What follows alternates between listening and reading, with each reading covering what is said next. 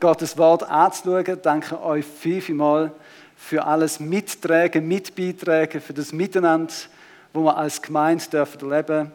Ich bin immer wieder dankbar, ähm, gerade auch in dieser Phase, wo ich jetzt die Gemeinde leiten für all die Leute, die irgendetwas mithelfen, mitarbeiten. Nicht nur die Angestellten, sondern auch ihr alle, auch ihr die auch wenn ihr jetzt nicht gerade könnt da sein für euer Mittragen im Gebet, fürs aktiv mit dabei sein, sind so viele Leute, die vielfältig mithelfen, bei der Technik, bei den Kids, Lobpreis.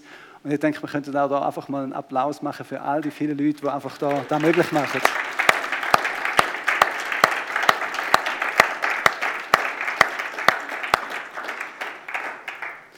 Ich finde es wirklich ein Vorrecht, mit so vielen begabten, talentierten, guten Leuten unterwegs zu sein und es macht Spaß, mit euch zusammen zu sein. Ihr seid echt eine Bereicherung, auch für mich.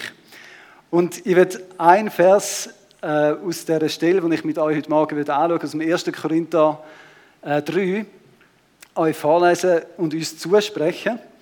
Und zwar ist es offensichtlich so, dass man da immer wieder vergisst. Und ich bringe heute Morgen nicht wahnsinnig viel Neues, sondern es ist mehr eine Erinnerung, eine Auffrischung. Und der Paulus hat da den Korinther da auch geschrieben. 1. Korinther 3, Vers 16. Da sagt der Paulus, wisst ihr nicht, dass ihr der Tempel Gottes seid? Dass Gottes Geist in eurer Mitte wohnt. Wenn wir uns bewusst sind, dass wir der Tempel von Gott sind, dass wir zusammen wie ein Gebäude zusammengemauert sind, wie so verschiedene Bachsteine zusammengesetzt oder wie ein Puzzleteil miteinander verbunden und in dieser Gemeinschaft hat sich Gott entschieden, selber zu wohnen, da zu sein. Der Gott, der Himmel und Erde geschaffen hat, hat sich entschieden, unter den Menschen zu wohnen, bei uns zu sein. In dir persönlich einerseits, aber auch Dort, wo Menschen, wo Christen zusammen sind, Jesus hat mal so gesagt, dort, wo zwei oder drei in meinem Namen zusammen sind, dort bin ich mit ihnen, dort bin ich gegenwärtig. Der Gott, der von den Toten verstanden ist, wo alles möglich ist, der ist heute Morgen da. Und er ist mit uns und wird in uns wirken und durch uns wirken. Und ich finde das so faszinierend, dass Gott sich entschieden hat, mit Menschen unterwegs zu sein, so nah zusammen zu sein. Und dass wir ein Ausdruck von der Gegenwart von Gott dürfen sein. Und das ist nicht nur für uns, sondern für alle Kinder gilt auch. Gott hat sich entschieden, mit uns zusammen Gemeinde, Kirche, so einen Tempel zu bauen. Wir wollen miteinander heute Morgen ein Thema anschauen, das in dem Korintherbrief, ähm, dritten Kapitel, vorkommt. Ich habe den Titel von der Predigt äh, so gesagt, vielleicht können wir da mal die erste Folie einblenden. Jeder soll sich sorgfältig überlegen, wie er darauf aufbaut.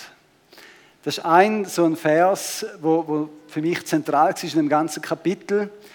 Und ich werde noch ein bisschen erklären, um was es in dem Kapitel geht. Aber grundsätzlich ist es so das Bild von einem Fundament, wo Jesus Christus ist.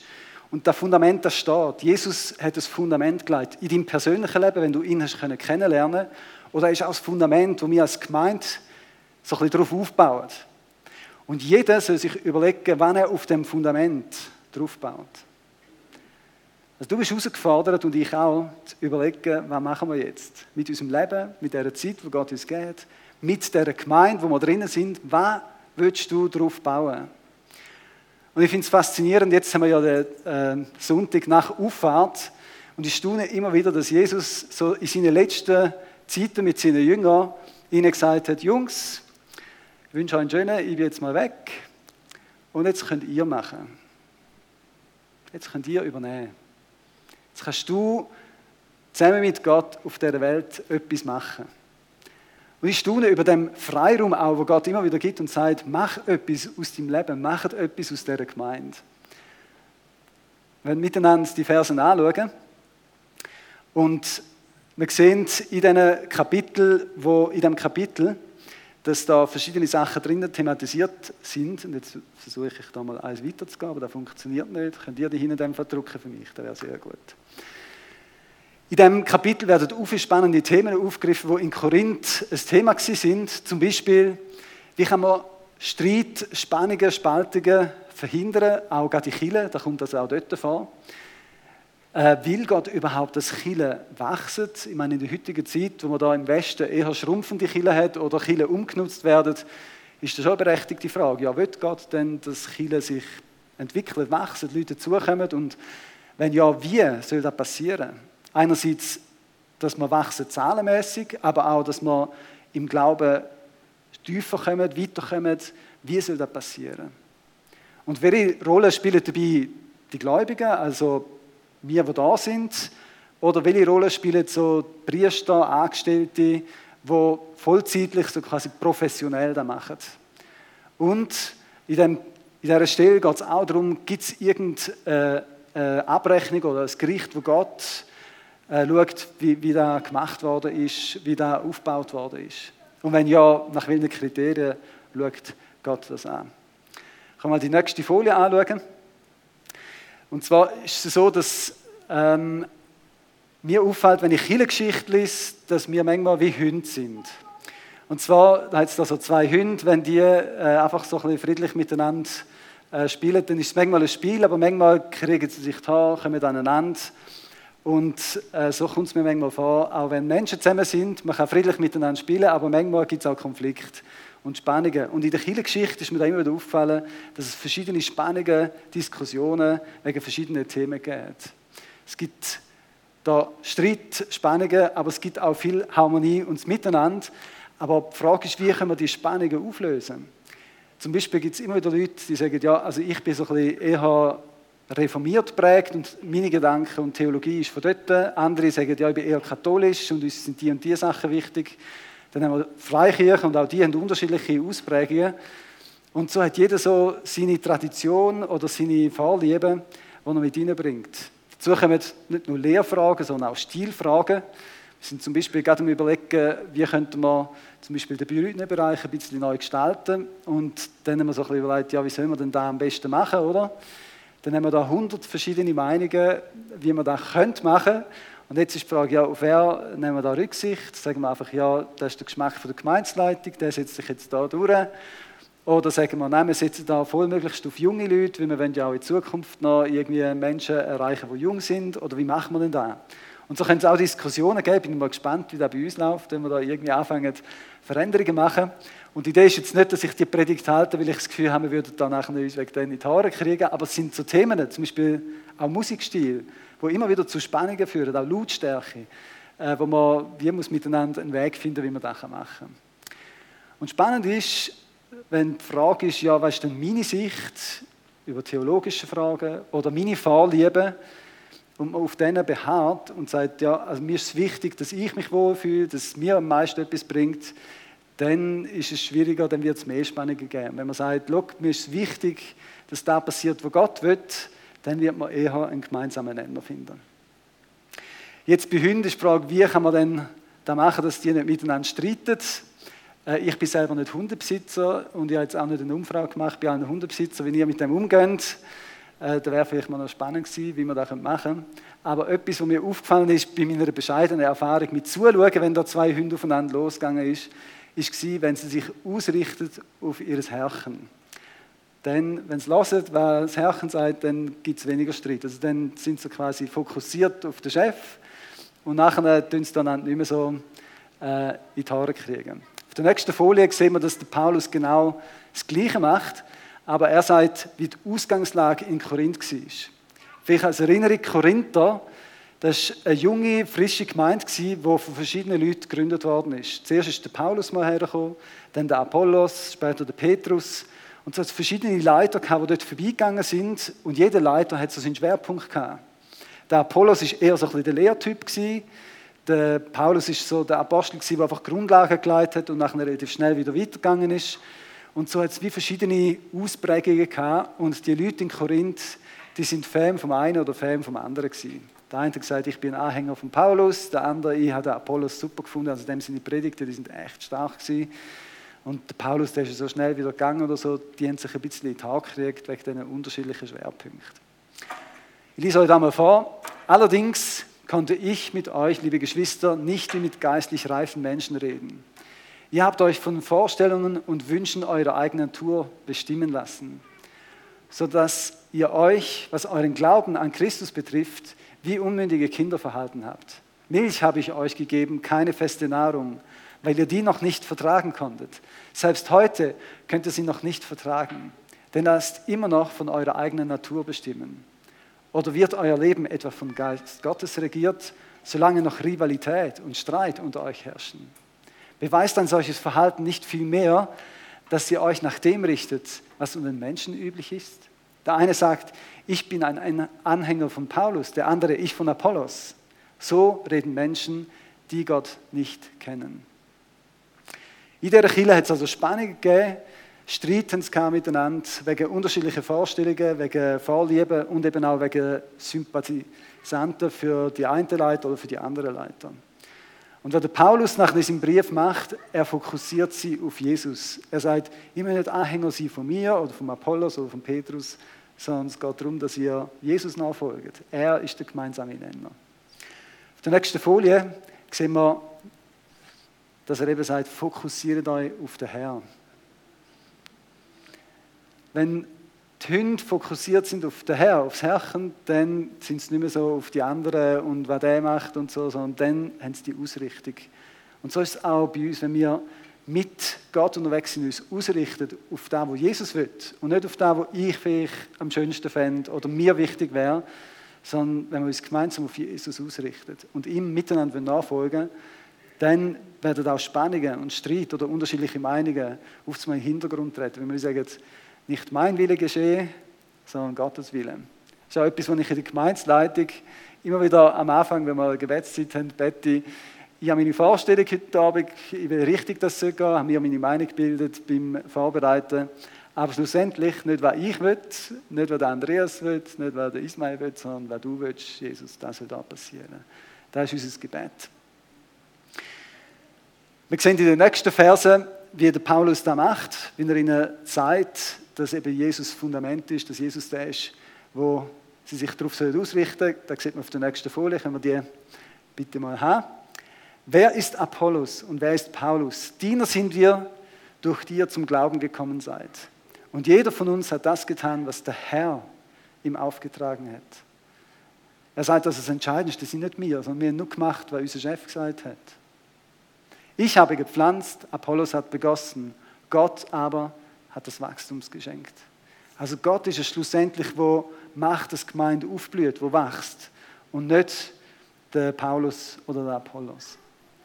Ich habe mal eine Geschichte äh, gehört von einem, der in den Bergen war und dort zugeschaut hat, wie so verschiedene Bauarbeiter am Arbeiten sind. Und zwei haben ihn besonders fasziniert, weil die haben, der eine hat ein Loch geschaufelt, so ausgraben, etwa 50 cm tief und ist nach äh, fünf Meter weitergelaufen, hat wieder ein Loch geschaufelt. Und der zweite ist so ein zurückversetzt, etwa 30 Meter weiter hinten dran und hat die Löcher, wo der erste geschaufelt hat, dann wieder zugeschaufelt. Dann hat er dann zugeschaut und irgendwann hat er es von Neugier fast nicht mehr ausgehalten, ist er hergegangen und ich finde es faszinierend, was ihr da macht, aber können wir sagen, was ihr da genau macht? Ich komme irgendwie nicht ganz draus. Der eine schaufelt Löcher und der andere buddelt es wieder zu. Dann haben sie gesagt, ja, wir pflanzen hier Bäume pflanzen. Ah, okay. Ähm, ja, und, und wo sind die Bäume? Ah, oh ja, wir sind normalerweise das Dritte, aber der, der die Bäume rein tut, der ist eben krank im Moment. Also wir sehen, sie haben unterschiedliche Aufgaben gehabt, aber es ist wichtig, dass jeder seinen Teil gemacht hat. Und wenn einer seinen nicht gemacht hat, jetzt da er gesagt, der eine pflanzt und der andere gießt, wenn der, der pflanzt, nicht da ist, ist es äh, vielleicht ein das Problem. Wenn der, der gießt, nicht da ist, dann, äh, also die, die so ein bisschen Pflanzen jetzt gerade im Frühling gepflanzt haben, ohne Wasser läuft auch nicht viel. Jeder ist wichtig auf seine Art und Weise. Auf wen kommt es denn nun an? Doch nicht auf den, der pflanzt oder auf den, der begießt, sondern auf den, der das Wachstum schenkt, Gott.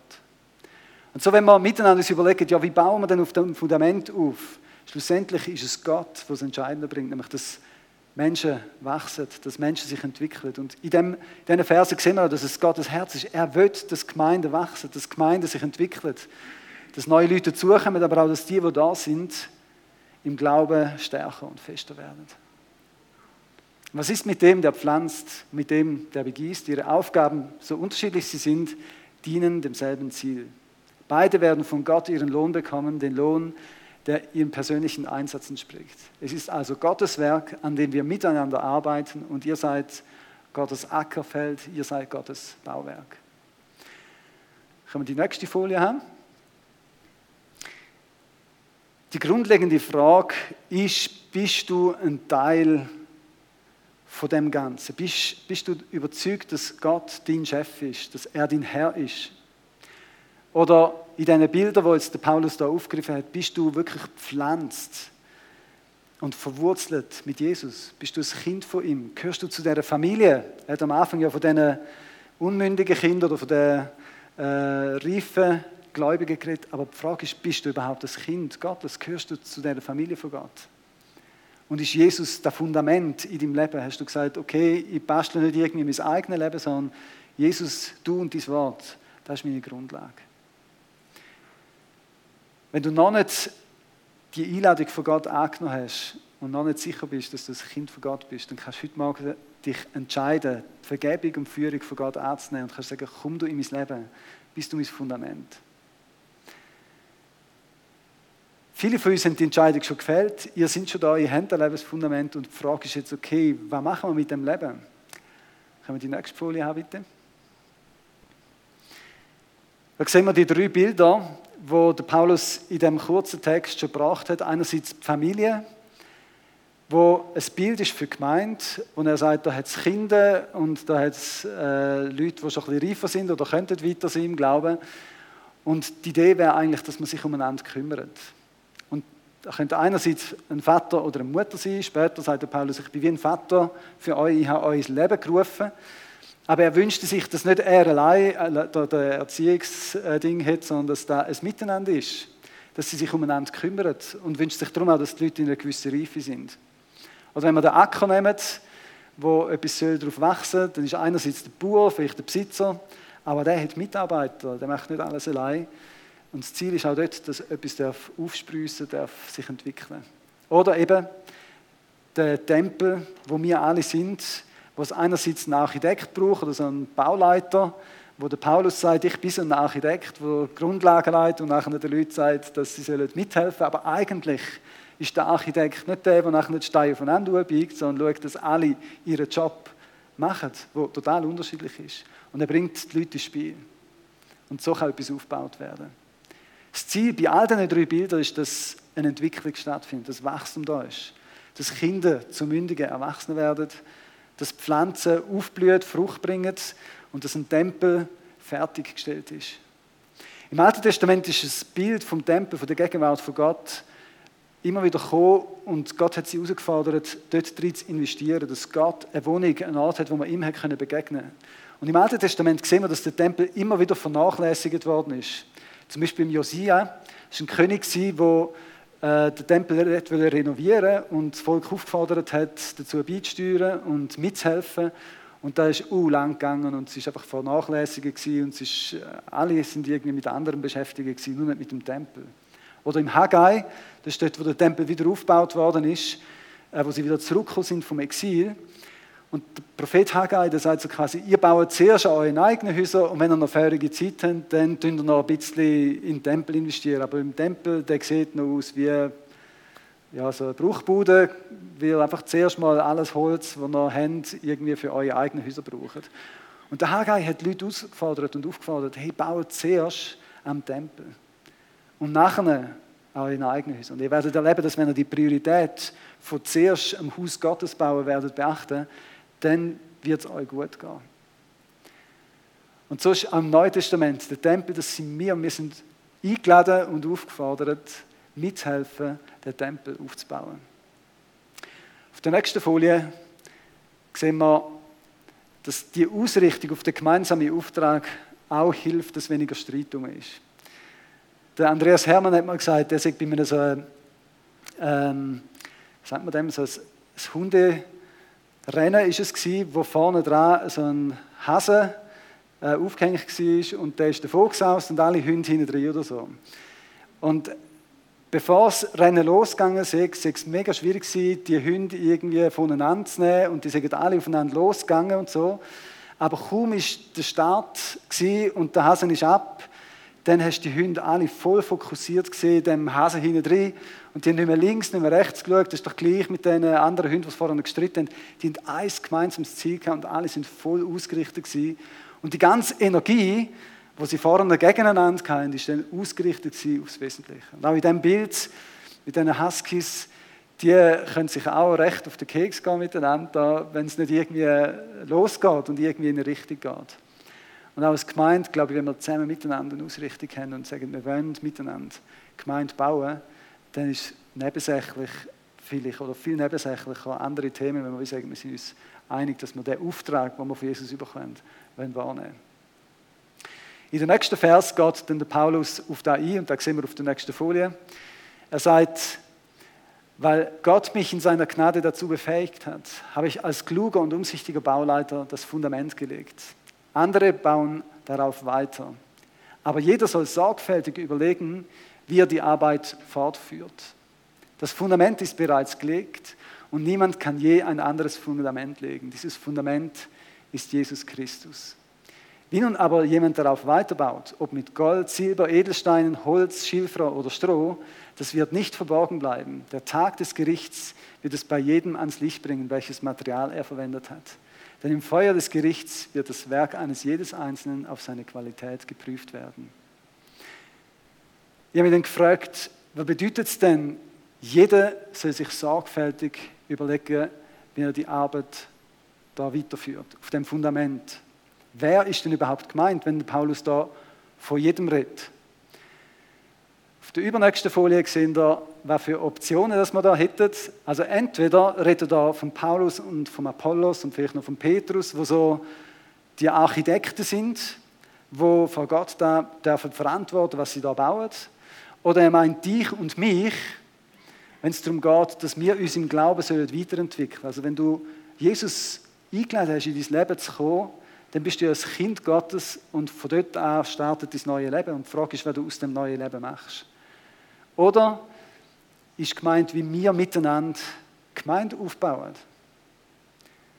Oder alle drei Sachen stimmen? Was denkt ihr, was würdet ihr sagen, ist echt damit gemeint? Ist der Apollos und der Petrus und der Paulus damit gemeint, dass sie darauf achten, sorgfältig, wie sie da auf dem Fundament von Jesus aufbauen?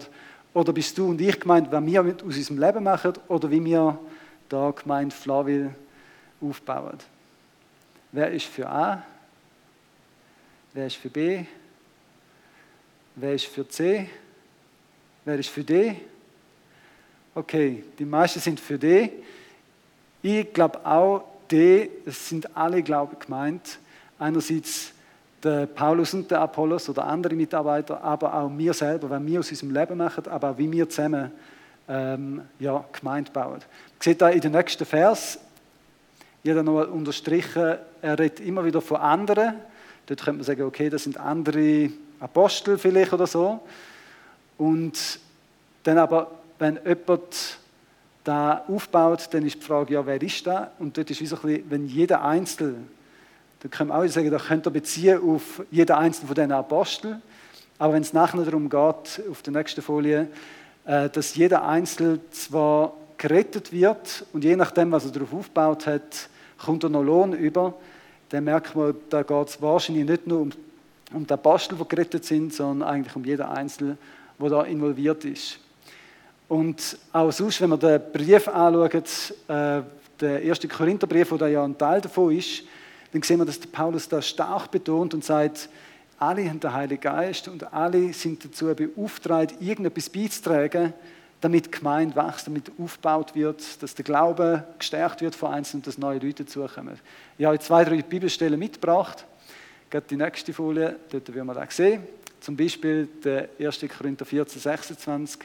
Wie ist es nun, liebe Brüder und Schwestern, wenn ihr zusammenkommt, so hat jeder einen Psalm, eine Lehre, eine Offenbarung, eine Zungenrede, eine Auslegung, aber lasst alles geschehen zur Erbauung. Oder Apostelgeschichte 9, Vers 31 drückt da auch gut aus. Das sind einerseits die Apostel, die da mitgeholfen haben, dass Gemeinden entstanden sind, aber nachher sind es Gemeinden, die sich selber weiterentwickelt und aufgebaut haben. Zum Beispiel Apostelgeschichte 9,31, so hatte nun die Gemeinde Frieden in ganz Judäa, Galiläa, Samaria und baute sich auf und lebte in der Furcht des Herrn und mehrte sich unter dem Beistand des Heiligen Geistes. Der Heilige Geist hat also jedem Einzelnen Fähigkeiten gegeben, Begabungen, Talent, aber auch Möglichkeit, mit anderen in Verbindung zu sein, um den Glauben zu stärken. Auf der nächsten Folie finde ich spannend, dass der Paulus da unterschiedliche Materialien aufzählt. Und früher war es so, dass noch häufig ähm, Häuser niederbrennt sind. Das war noch häufiger der Fall als heute. Ich muss mir nur mal vorstellen, äh, wenn du in einer Küche bist und dort keinen elektrischen Herd hast, sondern eben kochst mit Feuer. Da ist immer wieder mal vorgekommen, dass Häuser abbrennt sind. Ähm, und die haben einen Kollegen, der hat äh, St. Gallen Wohnungen abgenommen und hat mal eine Familie gehabt, äh, aus einem Land, wo das heute noch so ist, wo man mit äh, Feuer kocht. Und dann hat er in der Stube am Boden so ein Brandloch gesehen im Parkett, weil die nicht gewusst haben, dass man da mit Strom kochen kann und halt wie die Hai gewohnt, einfach ihr Feuer in der Stube gemacht haben. Also so ähnlich ist das dort mal auch noch gewesen. Das ist immer wieder abbrennt. Und darum auch so ein bisschen das Bild, das Paulus dann aufgegriffen hat und gesagt hat, überlegt euch, mit was für Materialien das ihr baut, weil das Feuer wird nachher feststellen, ob das Haus noch steht oder wie viel Teil davon noch steht. Also mit Gold, Silber, Edelstein, Holz, Stroh. Man kann ganz viele verschiedene Sachen bauen mit diesen Sachen. Was ich spannend finde, ist, dass es unterschiedliche Materialien sind. Und ich glaube, jeder hat seine Art mitzuhelfen, dass das Reich Gottes sich ausbreitet, dass Menschen Gott kennenlernen. Ähm, und Gott wird von dir nicht das Gleiche wie von mir, sondern er wird, dass jeder da reinbringt, wo er für ihn denkt hat. Darum soll sich auch jeder selber überlegen, was er darauf aufbaut. In der Gemeinde oder wie er auch sein Glauben selber aufbaut. Was ich auch spannend finde an dieser Stelle, ist, dass Gott uns belohnt. Dass es also einen Unterschied macht, ob du einfach zum Glauben gekommen bist und nachher einfach dich freust an dem, dass du ein Kind von Gott bist, aber nichts aus dem Leben machst, oder ob du äh, dein Leben investierst, hingibst, und einfach Gott sagst, ich bin bereit für dich, um mit dir etwas zu bewirken. Gott belohnt da und es ist aber nicht entscheidend, ob du, was du machst, damit du nachher gerettet wirst oder nicht. Das Fundament, die Grundlage, da hat Jesus geleitet. Aber wir können mit unserem Leben noch etwas bewirken. Auf der nächsten Folie, und da kommen wir dann schon bald zum Schluss, möchte ich nochmal auf die, auf die drei unterschiedlichen Bilder eingehen, weil Einerseits sehen wir, dass es geistliche Väter und Mütter gibt, die sich investieren, aber gleichzeitig sehen wir, dass Gott will, dass alle Kinder sich umeinander kümmern, dass wir auch geistliche Familien können erleben, Gemeinschaft miteinander können haben. Und oft sind sie auch Beziehungen, wo ein der andere mitnimmt oder der andere stärkt oder darum haben wir auch Kleingruppen, dass man eben miteinander unterwegs sein kann. Und bei all diesen Bildern hat es einerseits jemanden, der äh, verantwortlich ist oder äh, im Glauben schon weiter ist, aber es ist wirklich ein Miteinander und nicht, also quasi die Angestellten machen alles und die Ehrenamtlichen, die sind eben nicht so professionell oder unterwegs, sondern der Heilige Geist genau gleich. Und der Paulus hat dann mega betont, dass es Miteinander soll sein Ich werde langsam zum Schluss kommen. Eine Geschichte noch, äh, wo mir in der Vorbereitung von der Predigt äh, in Synchro ist. Und zwar ist mal ein Mann gewesen, der hat auf dem Bau geschafft, ist Bauleiter gewesen, hat so verschiedene Projekte gemacht und ähm, hat dann so sich überlegt, ob er sich frühzeitig soll pensionieren lassen oder nicht. Und hat dann von seinem Chef noch einen Auftrag bekommen, so kurz vor der Pensionierung, und hat gesagt, äh, da wäre noch eine Baustelle, wo ich froh wäre, du würdest da Bauleitung machen. Und ähm, ich weiß, du bist bald pensioniert, du kannst das ein bisschen selber einrichten, äh, hast recht viel Freiheit, du willst ähm, da aufwendig machen und mit viel Qualität oder willst du ein bisschen äh, schneller Fürsche heben. Ähm, Im Bauherr spielt es nicht so eine Rolle, du kannst da wirklich, hast freie Hand, kannst machen, wie du willst. Und so ist der Bauleiter ein bisschen im Konflikt gewesen, so quasi einerseits hat er sich möglichst schnell pensionieren lassen und ein bisschen schnell, schnell so können machen und andererseits hat er gefunden, äh, ja, eben so ein bisschen investieren für nachhaltig und so, da wäre eigentlich schon sinnvoll. Und so in dem Spannungsfeld hat er sich dann äh, dafür entschieden, sich möglichst schnell pensionieren zu lassen und hat da ein bisschen Fürste gehebt und hat einfach geschaut, dass die Baustelle möglichst schnell über die kommt. Ähm, und nachher hat er dem Chef äh, gesagt, du, ich habe das erledigt, Ähm, und dann ist die Abnahme, die Hausübergabe dann gewesen. Und am letzten Arbeitstag der Chef ihm dankt für all die vielen Jahre, die er investiert hat und hat ihm zum Schluss äh, einen Schlüssel in die Hand gedrückt und zwar für das Haus. Und für mich ist das so ein Bild von dem, äh, wie wir mit dem umgehen, wie wir äh, miteinander eben auf dem Fundament aufbauen für unser persönliches Leben. Am Schluss bist du der, der am meisten profitiert. Wenn du einfach Zeit mit Gott hast, wenn du im Vertrauen auf ihn wachst, wenn du in das investierst, wenn du auch ins Miteinander von der Gemeinde investierst, schlussendlich wohnen wir ja miteinander da und profitieren von dem, von der Qualität, wie wir äh, da miteinander umgehen. Es lohnt sich also doppelt. Nicht erst so quasi einen Stock höher, wenn Gott sagt, hast du gut gemacht, sondern schon auf der Welt, du bist der, der am meisten davon hat. Und ich habe die Geschichte super gefunden, weil es mir wie so ein bisschen aufgezeigt hat, ja, manchmal sind wir so ein bisschen versuchen, um ein bisschen, ja, ja, nicht, genau, wie man einfach findet, ja, ja, Feierabend ist auch nicht schlecht. Und das ist auch nicht schlecht, aber dort, wo wir dran sind, Gott uns gesetzt hat, lassen uns unser Bestes geben für ihn. Gehen wir mal schauen, wo auf der nächsten Folie noch drinnen ist, genau. Lassen uns miteinander auf Jesus, den Chef, fokussiert sein. Dass er der ist, der das Sagen hat in unserem Leben. Auch in dieser Frage, überleg dir sorgfältig, wie du mit dem Leben, das Gott dir geschenkt hat, umgehst es ist etwas, was du mit Jesus kannst anschauen kannst. Er ist der Chef. Du musst das nicht mit mir anschauen oder mit sonst irgendjemandem, sondern red mit Jesus drüber. Er ist der Herr und will, dass du mit ihm zusammen unterwegs bist. So da in diesen Bildern auch drinnen steckt, bist du fix dabei. Bist du verwurzelt oder bist du ein Stein, wo, wirklich, wo, wo Gott darauf bauen kann. Und wenn du noch nicht sicher bist, ist da deine Kille, äh, willst du da mit dabei sein für den Moment? dann lade ich dich ein, lade ich dich ein entscheide verwurzelt zu sein, neu mit, neu mit dabei zu sein und dort dafür ganz dabei zu sein. Weil da ist etwas, wo, wo du selber wirst merken, wenn du Wurzeln schlägst, wirst du anders wachsen und wirst auch anders Frucht bringen. Und da kann sein, dass du mal umtopft wirst, noch mit anders wieder verwurzelt wirst, aber dort, wo du bist, gib dich dort ganz rein. Und vielleicht noch zwei, drei abschließende Gedanken. So, in Bezug auf den Auftrag, auf den Fokus, auf das Gemeinsame. Saat führt zu Ernte. Je mehr man investiert, desto mehr kannst du auch ernten. Und dass wir eben unser Bestes geben, so wie der Mann, der da kurz vor der Pensionierung die Wahl hat und investiere in Sachen, die ewig Bestand haben. Weil das ist das Kriterium, wo schlussendlich die Frage ist, was bleibt am Schluss noch? da, wo Bestand hat, dort soll man investieren. Und Jesus wird uns belohnen, wird uns beschenken schon auf dieser Erde. Und ich denke, dass wir zum Schluss einfach eine Zeit nehmen, wo wir einfach mit Jesus, mit unserem Chef darüber austauschen, mit ihm reden, über was soll ich aus meinem Leben machen? Was soll ich aufbauen auf dem Fundament, wo Jesus schon geleitet in meinem Leben?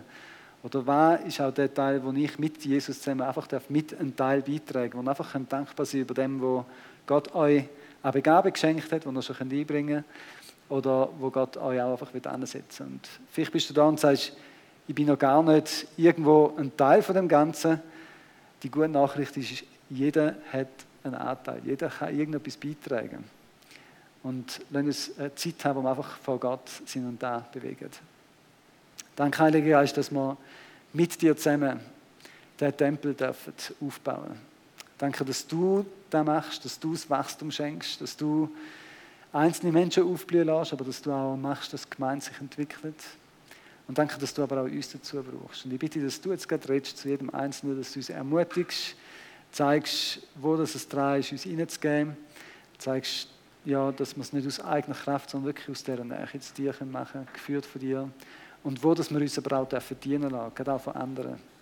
Wo wir wie kleine Kinder einfach mal dürfen ankommen und dürfen von Eltern oder von älteren Geschwistern uns segnen, uns dienen lassen.